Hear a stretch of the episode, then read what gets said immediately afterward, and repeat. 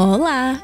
Sejam muito bem-vindos ao mais novo e recente episódio do nosso podcast A Deusa em Cada Uma de Nós. Para quem não me conhece, o meu nome é Maite Furtado e eu sei que esta intro pode parecer um pouco estranha, mas às vezes poderiam não ter ouvido o podcast anteriormente ou até mesmo virem das redes sociais diretamente, porque eu deixei lá o link para este novo assunto e, portanto, ficam-me a conhecer. Eu sou jornalista de moda e é nessa função que venho hoje gravar e falar um bocadinho com vocês sobre uma das semanas de moda mais emblemáticas do mundo, a New York Fashion Week. Bem, falar de, dos Estados Unidos da América acaba também por ser falar sobre uma grande potência em que podemos esperar um front row repleto de celebridades, like An American Dream. Mas vamos então recapitular o que aconteceu numa das semanas de moda mais importantes, que decorreu de 8 até dia 13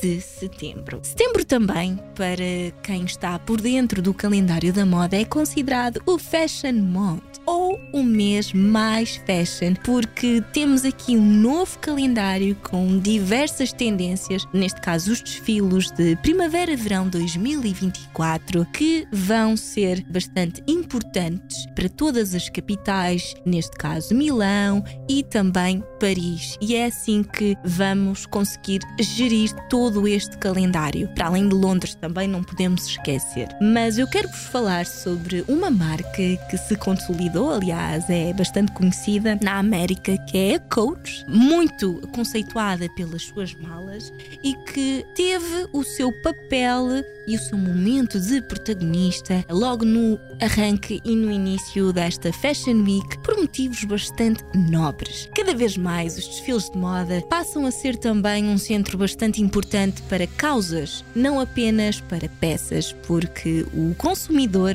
esta nova geração, os millennials e também a geração Z das redes sociais, importa-se com todo este assunto. É verdade que temos aqui também muito mais informação do que tínhamos, por exemplo, há uma década atrás, e há uma década atrás ainda estávamos num processo embrionário da digitalização. Estamos a falar mais ou menos de 2010, 2011, em que já sabíamos que esta revolução digital iria trazer um grande impacto, mas com as redes sociais e com todo este boom, aliás, como já tenho falado em alguns episódios anteriores deste podcast, revolucionou toda a indústria. 2020 marcou também uma grande mudança, nomeadamente na maneira como nós vemos o mundo por causa da grande pandemia que gerou todo aquele confinamento e, consequentemente, novos postos de trabalho. E foi a partir daí que as pessoas também se reinventaram. As coisas nunca foram tão aterrorizantes e, acima de tudo, também tão diferentes, uma vez que estávamos aqui a atravessar por um período de total desconhecimento, não sabíamos o que é que isto iria causar e parece que na história da humanidade isto vai ficar escrito durante muito tempo e durante toda uma geração, e foi a partir dessa grande revolução que a própria indústria da moda também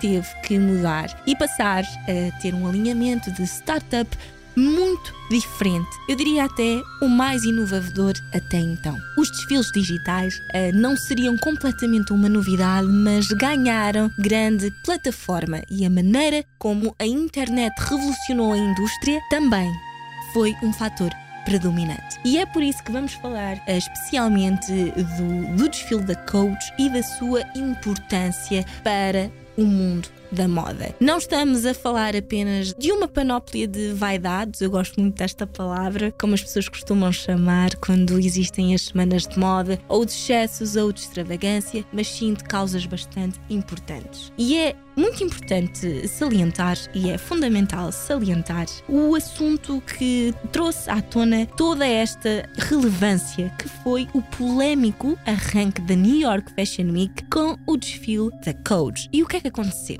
Duas manifestantes do PETA participaram do desfile da Coach na Biblioteca Pública de Nova York para protestar contra o uso do couro. E é muito importante lembrar que a própria Coach é uma marca que fez o seu nome derivado ao couro que utiliza nas suas malas. Uma delas surgiu como uma pintura corporal que simbolizava músculos e tendões, enquanto a outra segurou uma placa que dizia Coach Leather Kills. Coach o couro mata. Sem dúvida alguma que este protesto contra a própria marca acabou por ser algo não só inesperado, como também revolucionário. E atenção, esta não é a primeira vez que manifestantes invadem desfiles de moda ou protestam contra a própria indústria devido ao uso indevido, por exemplo, de peles, couros e também de outros materiais que de alguma forma firam também toda esta suscetibilidade que é a causa animal e a sustentabilidade. Como é lógico, nós não podemos esperar outra coisa senão começar a pautar esta discussão dentro da indústria,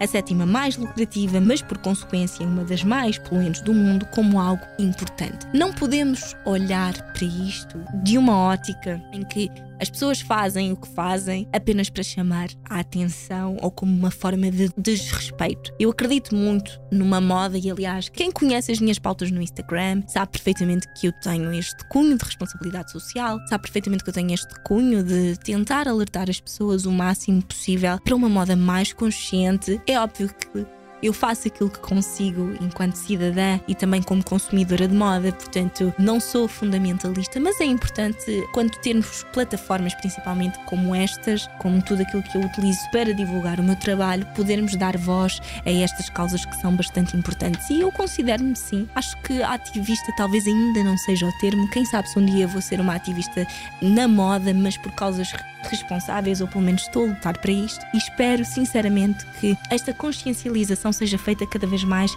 com uma visão ampla, porque enquanto o uso de pele já se tornou socialmente condenável, e isto é muito importante uh, dizer, houve também semanas de moda que inclusivamente já falaram e citaram uh, sobre isto.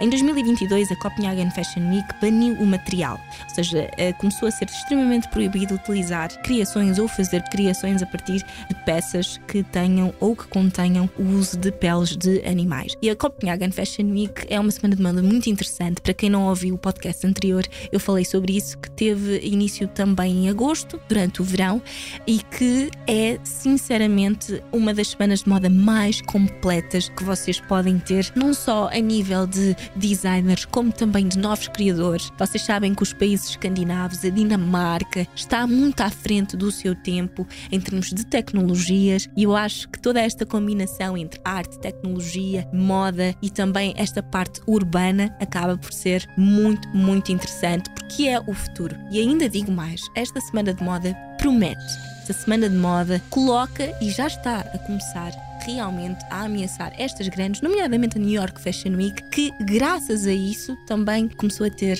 a maior consciência daquilo que é socialmente e eticamente humano. Portanto, se vocês tiverem curiosidade sobre este episódio, está nos anteriores e vão saber tudo sobre a semana de moda mais eco-friendly e mais cool, portanto, do circuito. Passem também lá no Instagram para verem toda a informação e os posts relativamente a isso. E foi graças à Copenhagen Fashion Week que grandes marcas e também grandes designers que se apresentam tanto na semana de moda em Paris como também na semana de moda de Nova York, gigantes mesmo como Saint Laurent, Gucci, Bottega Veneta, Burberry, Alexander McQueen começaram também a seguir estes passos. No entanto, o couro e isto foi uma das coisas que nós, no curso de grandes marcas de luxo, eu fiz um curso relacionado com isso, ali no início de 2022. É uma das coisas que nós aprendemos. O couro sempre foi, ou o leather good, sempre foi uh, importante no mundo da moda. Porquê? Porque o couro é um material muito caro, é um material de qualidade. E aquilo que distinguia uma marca de luxo era precisamente a utilização do couro. E agora, com toda esta política, portanto, estão a perceber o quão importante e revolucionário foi toda esta instituição que defende a sustentabilidade e as próprias redes sociais. Como é que uma coisa que é tão lucrativa, que vende tanto, que já chegou inclusivamente a fazer fortunas, porque estes designers grandes fizeram fortunas, maioritariamente com couro utilizado, não é, a partir de animais, como é que se bana? Como é que se erradica? Porque fazer não é a mesma coisa que falar. O politicamente correto, as instituições que tratam disso, precisam de seguir uma série de protocolos.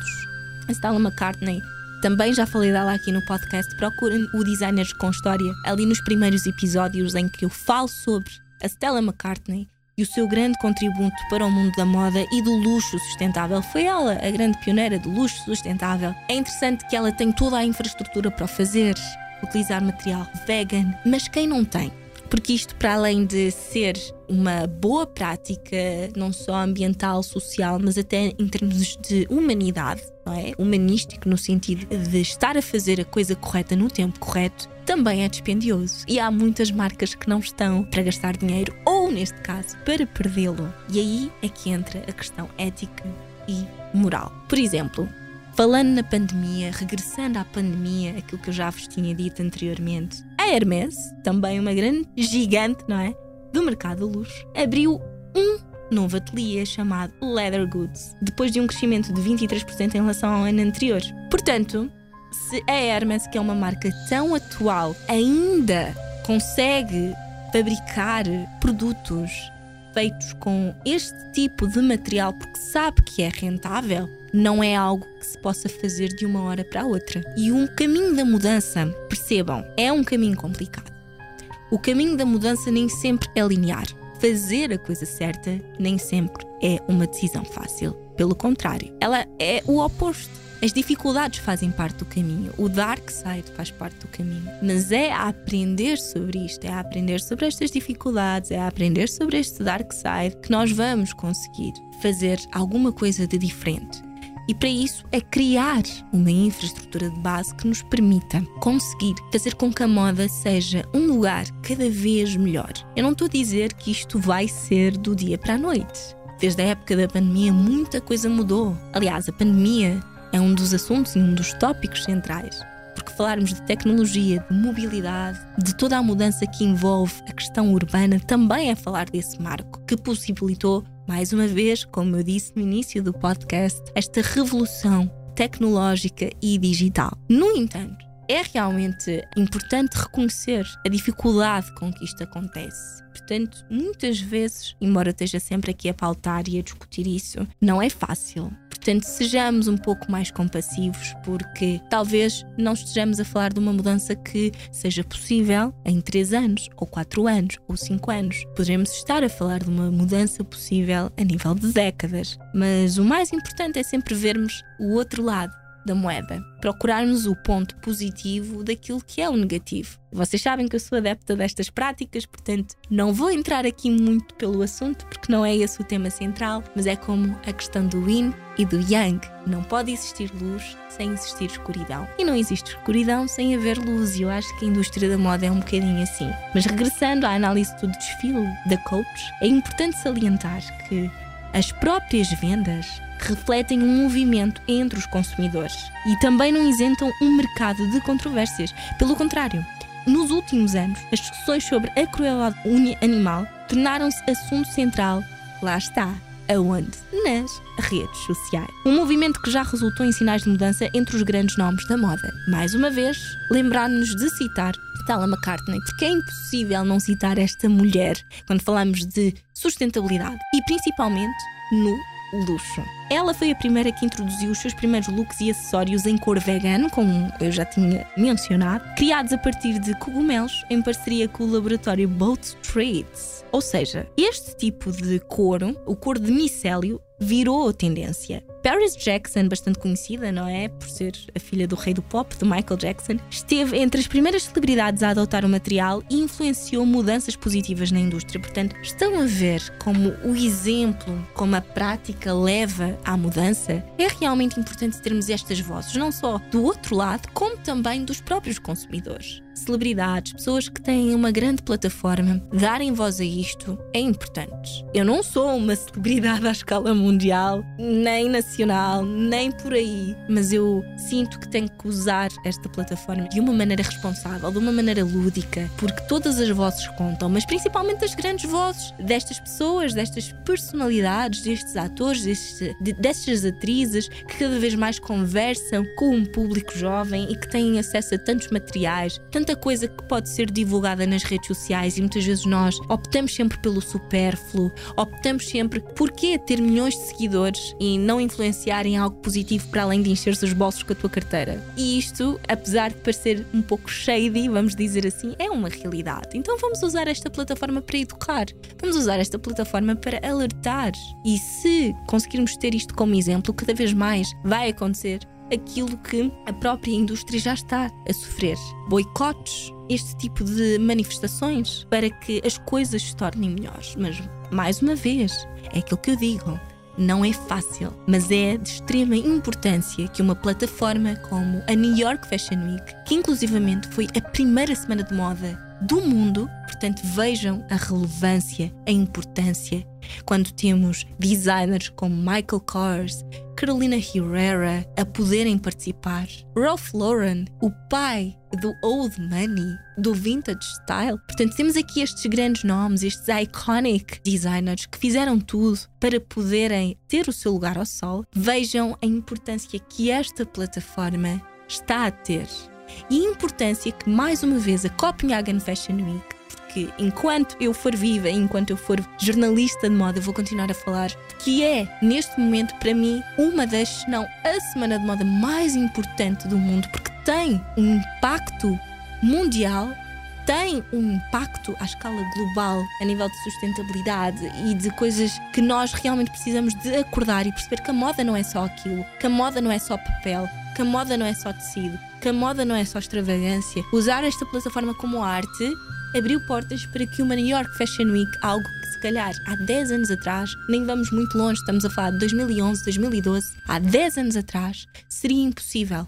Ou seria algo que causaria estranhamento, porque as pessoas não tinham esta mente. Não estamos a falar de 1990 ou 1980, em períodos arcaicos. Estamos a falar de um passado relativamente recente. Portanto, vejam como isto é importante e como a moda associada à sustentabilidade vai impactar outros setores. Vai impactar, por exemplo, as nossas finanças, o setor social, financeiro, porque tudo está interligado. Então, New York Fashion Week é uma semana de moda da qual eu também vou falar um bocadinho mais, até porque vai ser importante fazer análises de desfile, mas esta análise específica acaba por ser um grito de vitória por todos aqueles ativistas, por todas as pessoas que lutam para ter a sua causa ouvida e, acima de tudo, também pelas pessoas que acreditam e que ainda têm fé que esta indústria pode e deve dar o seu melhor.